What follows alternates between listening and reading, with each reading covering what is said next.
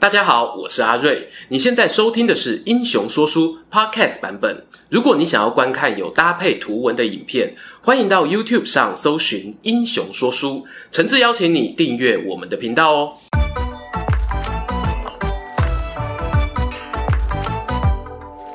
Hello，英雄说书的观众朋友，你们好，我是说书人阿瑞，替大家带来精彩的英雄故事。有一段时间哦，没有讲日本战国的故事了，今天终于啊，又要带大家回到室町幕府的时代，我们来聊聊有“越后之龙”、战国军神美称的上杉谦信，还有他生涯中最经典的那一场与武田信玄龙争虎斗的第四次川中岛之战。正所谓啊，没看过战国历史呢，也玩过战国电动。还记得我当学生的时候啊，第一次玩到《信长之野望烈风传》这款游戏，认识的人名啊没有几个，不外乎就织田信长、武田信玄、上杉谦信等等。我打开游戏里面的武将清单，想要找出这些熟面孔哦，奇怪耶，怎么偏偏没有谦信公的名字呢？答案呢、啊、就在今天的影片里。要聊上杉谦信呢，就不能够不提他在一生生命中纠缠的两大家族——上杉家与长尾家。做个简单的背景介绍，在日本室町幕府那个年代呢，幕府将军的控制力啊，主要是在关西京都一带。然而国家这么大，控制不到的地方怎么办呢？他们很聪明的，就设置了镰仓公方这样的位置，去治理关东地区。这有点像哦，京都总部与关东分部的概念。当然啦，后来分部的员工比较厉害，打仗打到连总部都要敬你三分，那又是另外一段故事了。就说在镰仓公方底下呢，通常会配置一个副手，专门辅佐他，叫做关东管理。而关东管领往下呢，则又可以分成上野守护、越后守护等等分部。这个层层分工哦，非常精致。开头说的两大家族，上杉家呢，主要就是担任关东的二当家，关东管领这个职位。至于长尾家呢，就是负责二当家副手的工作，越后守护。哎，注意哦，不是正职哦，他们只是代理人，所以简称越后守护代。我们今天的主角上杉谦信呢，就是出生在这个越后地区打工仔的家族，本名啊叫做长尾景虎。由于他一生改过太多姓名了，谦信是他后来出家的法号，知名度也最广。关于他为什么又从长尾改姓上山的过程，我们影片的后段会谈到。为了方便观众朋友理解，接下来我还是统一叫他谦信吧。我们的故事呢，就从上山谦信的老爸说起。他当年哦，只是关东管领底下越后分部的代理人，但后来气势却能碾压主管。到底发生了什么事？谦信爸爸的名叫长尾为景，他是越后本地人，以代理守护的身份呢，把越后地区经营的有声有色。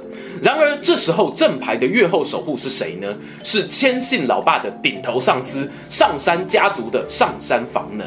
上山家啊，看到越后地区经营有成，就想要取消代理人，收回来自己管自己赚，多滋润啊！这个计划呢，被谦信老爸知道了。开什么玩笑啊！我们越后长尾家深耕在地，没有功劳也有苦劳，动作拎背起受该呢。于是，在公元一五零七年，谦信爸呢就出兵赶跑了上山房能。房能一路跑啊跑，想跑回关东老家，但不幸呢，在路上啊被追兵包围，自尽身亡。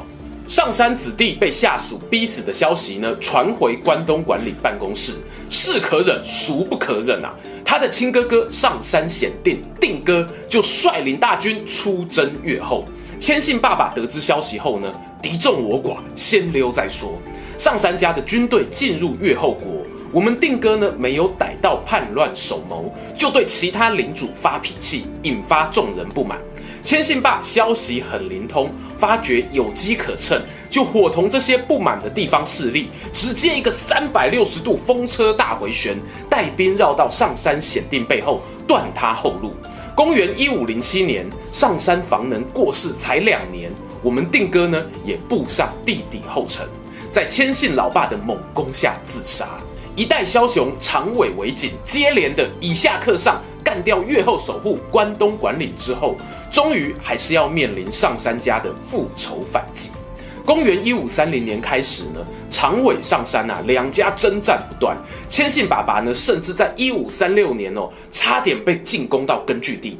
也许是肉体和心灵都疲累了，当年啊，他就做出隐居的决定，把家督的位子呢交给长子长尾晴景，这就是谦信的大哥。而主人翁上杉谦信此时的年纪啊才七岁。话说谦信大哥接棒家族事业后，他采取联姻手段，把两位妹妹呢分别嫁给几位重要的邻居头人，成功稳住领地内的叛乱。岁月静好的时光，咻几嘞就过去了六年。谦信爸爸在公元一五四二年冬天过世。更糟糕的是呢，谦信大哥竟然同时染上重病。越后长尾家的接班啊，立刻出现断层危机。幸好我们的主角呢还在呢。当时啊，原本在念书的谦信立刻抛下课业，返回家中帮忙，甚至呢开始领兵讨伐一些作乱的叛军。这一年呢，谦信十四岁了。然而不知道该说是信还是不信啊。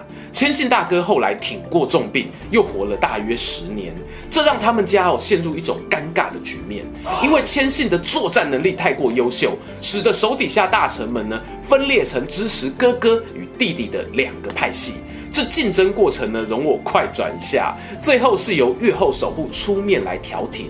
大哥长尾情景呢，迫于舆论压力，把十九岁的弟弟谦信收为养子，然后呢，将家督大位交棒给他。从史料中来看，谦信是比较主动哦，有计划争取权力的。但兄弟两人之间呢，也没有太多武装冲突的记录。我认为啊，对于动不动就父子相残、兄弟相杀的战国时代来讲，这未尝不是一种值得安慰的和平政权转移。不过，在越后之龙谦信崛起的同时，关东的其他地区哦可不平静。有战国迷呢，把当年关东的三位重量级领袖取了很中二的外号，分别是龙、虎。师是怎样？中华职棒元年呢？不用说啦，龙当然就是本片的主角谦信，而甲斐之虎呢，是指武田信玄；相模之狮呢，则是北条家的北条氏康。就是这一头狮子哦，他在谦信接班家督之际呢，干了大事。北条氏康和关东上杉家族为了争夺和越城发生激战，结果北条家把上杉联合军打得头破血流，连当时担任关东管领的上杉宪政都落荒而逃，跑到谦信的根据地寻求庇护。这一位年轻的领导人面对这个落魄的贵族，他会怎么做呢？大家应该还记得啊，谦信的爸爸曾经以下克上。连续逼死越后守护关东管领两位上山家的老前辈。换句话说呢，现在这个跑来请求谦信保护的上山县政，是和他们哦有家族仇恨的人。不过大家也别忘了，乱世之中啊，上一代的敌人未必下一代不能做朋友。谦信的大哥兼养父呢，这个时候已经过世了，他索性啊就来一个化干戈为玉帛，直接认了上杉宪政当新的干爹，让自己呢成为上杉家的一份子。接着呢就顺便啊带兵上洛，面见当时的建豪将军足利义辉，在外交工作上哦，上杉谦信呢做足了努力。当然，干儿子呢不是白当的。谦信啊，还打起协助养父维护关东秩序的名义，四处啊帮人主持正义。气势最旺的时候呢，甚至率领关东联合军直逼相模之师北条氏康的主堡小田原城。传说中呢，上杉谦信曾经纵马两军阵前，拿出便当啊，悠闲的吃饭。北条军队呢发射的铁炮啊、箭矢啊，都不能伤他分毫。这仿佛所写外挂的奇迹呢，我们听听就好。最后啊，联合军并没有攻下小田原城。但是上杉谦信啊，名气仍然水涨船高。有一说是呢，小田园围城战过后，他就从干爸爸手上继承到货真价实的关东管理职位。但也有学者认为啦，他在更早之前就已经取得大位了。有兴趣的观众朋友呢，不妨深入研究看看。然而，上杉谦信攻打小田原城，我们或许还可以当做是个表演赛。他在另一条战线上呢，与宿敌武田信玄在川中岛地区焦灼了十二年，前后打过好几场会战，那可就一点都不轻松了。从地图上来看呢，川中岛地区距离上杉谦信的居城春日山城大约七十公里。如果武田家发动百里奔袭呀，不用几天就能杀到城下。光从这个角度去想呢，这一块地哦就必须抢下来。谦信从二十四岁开始与武田信玄在川中岛第一次会战，砰砰砰，过了四年呐、啊，经历三场会战都难分胜负。后来呢，是幕府将军出来调停，许诺信玄担任信浓守护，才画下句点。守护这个位置呢，前面讲过是个正式的官呐、坏就坏在呢，信浓守护的管理范围其实是有包含川中岛地区的哦。这也让之后武田信玄的第四次出兵有了名分。武田信玄呢，认为自己前三次没办法打败千信，是因为补给线拖得太长。所以呢，他就趁着对手在小田原城开外挂耍帅的时候呢，默默地在川中岛建立据点，盖了一座背山面河的海津城，囤放军粮。说是城池啊，但以战略意义来说呢，其实更像是建塔。就像哦，我们玩《世纪帝国》的方块塔攻一样，插塔呢只是第一步，派兵冲进去杀村民才是第二步，两步都要走完，你才能取得胜利。武田信玄和上杉谦信呢，都是职业玩家，熟悉战争游戏怎么玩。话说小田原围城战结束后，谦信啊，他知道自家旁边被别人插塔，不可能啊放给他烂。公元一五六一年呢，八月十四日，就亲率一万八千人军队南下信浓。正当大家都以为要去拆塔的时候呢，主帅的命令哦，让部下都惊呆了。我们上山，绕去海津城背后的山上扎营。我是不知道那时候的日本将军有没有听过马谡守街亭的故事啦。但谦信所下达的这个命令，显然超出平凡人的想象，所以呢，才特别在史书上被记载下来。这里呢，做一个补充哦。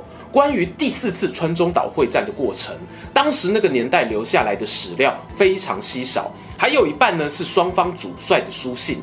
今天讲的故事呢，主要是日本学者们依照甲洋军舰整理出来的其中一种说法。为了故事流畅哦，以下就不再特别说明啦。就说当时驻守在建塔，哎，不对，驻守在海津城的城主看到强敌来袭呀、而且居然选择在山上扎营，连忙啊燃起狼烟，通知老板武田信玄。信玄呢，等这一刻等很久了。八月二十四日，他带着大约两万人军队抵达海津城外的千曲川布阵。这个战场图呢，真的很奇妙哦，因为两边主帅竟然都选择把军队放在离对方根据地比较近的那一侧。窝在七女山上的千信部将们呢，很紧张地询问啊：“老大，你不担心武田信玄直接北上打进我们的大本营春日山城吗？”上山千信啊，一派轻松地说啊：“我们家里还有两万士兵，粮食充足。”信玄敢孤军深入呢，我们也杀进他的老家贾府，护家护啊！我不确定呢，在武田军营那边啊，是不是也出现类似的讨论？但可以想见的是呢，原本信玄哦，应该是期待上杉谦信先沉不住气，放弃高地，下山渡河呢，跟自己决战。哪知道啊，对方仿佛落地生根，把七女山呢当自己家一样住了下来。双方的对峙超过两个星期后，武田家臣呢，终于忍不住建议要主动进攻了。否则啊，民众都觉得信玄他信浓守护这个名字是挂假的。于是呢，武田信玄决定采用手下提议的分兵夹击战术，也就是二创小说电玩游戏中常提到的啄木鸟战术。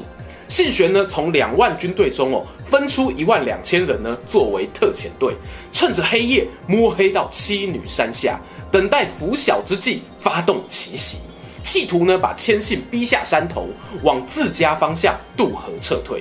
在这个时候呢，武田信玄啊，将亲自率领人数比较少的八千人主力部队，在对岸的八幡原等候，发动截击。这个战术呢，听起来啊没什么问题。武田信玄的统帅能力呢，又是有目共睹。唯一的问题就是他的对手是上杉谦信啊。在武田特遣队出发的前一天呢，谦信观察到海津城里面升起的炊烟不寻常，竟然呢就猜测到哦，他们可能会派兵夜袭。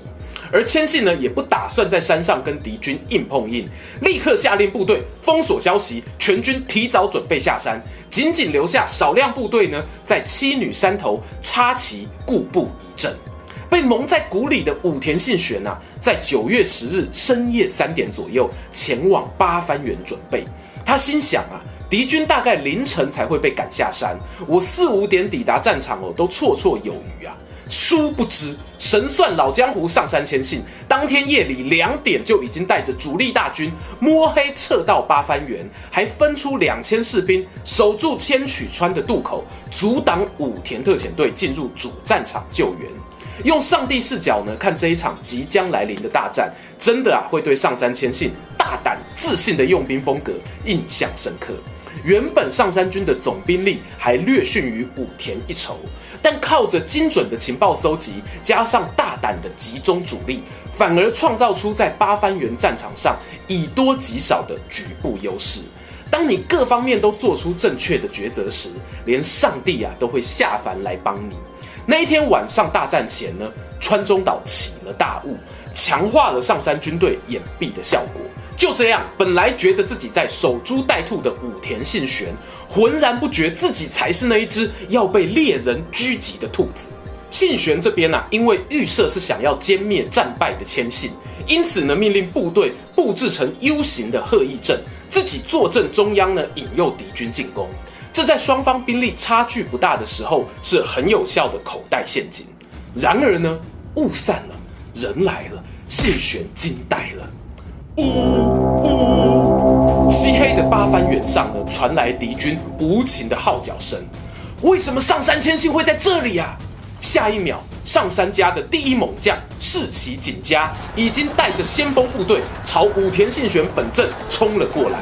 看着突如其来的意外呀、武田军确实受到了动摇。面对优势包夹呢，正常的部队早就溃败了。但信玄也是不世出的英杰。他依旧保持冷静，指挥手下大将，并且和担任副将的亲兄弟武田信繁联手稳住局势，一心啊想要撑到特遣队赶来救援。然而呢，弟弟信繁看到战况紧急啊，敌军如潮水一般朝着大哥信玄涌去，他一咬牙，脱下背后的防箭袋，俗称的母衣，命令亲信呢把这个东西当做遗物交给儿子。然后自己带队冲入前线，自报名号，吸了满满的仇恨值，在沙场上英勇战死。老板亲弟弟壮烈成仁的消息传来，让武田家上下都红了眼眶。这时候啊，也称不上什么鹤翼阵了，每个武将呢，带着自己的亲兵啊，拼死往武田信玄的中军集结，缩成了一个刺猬，抵挡敌军冲锋。有个蛮有趣的八卦分享给大家。传闻中呢，上杉谦信艺高人胆大，竟然在乱军中找到空隙，骑着胯下名駒，放声跃矛，拔出近战用的太刀，直取武田信玄本阵而来。千信对准信玄，唰唰唰，连劈三刀。信玄呢，也举起指挥用的军配，当当当，连挡三下。千信雷霆一击没有得手，立刻调转马头离开。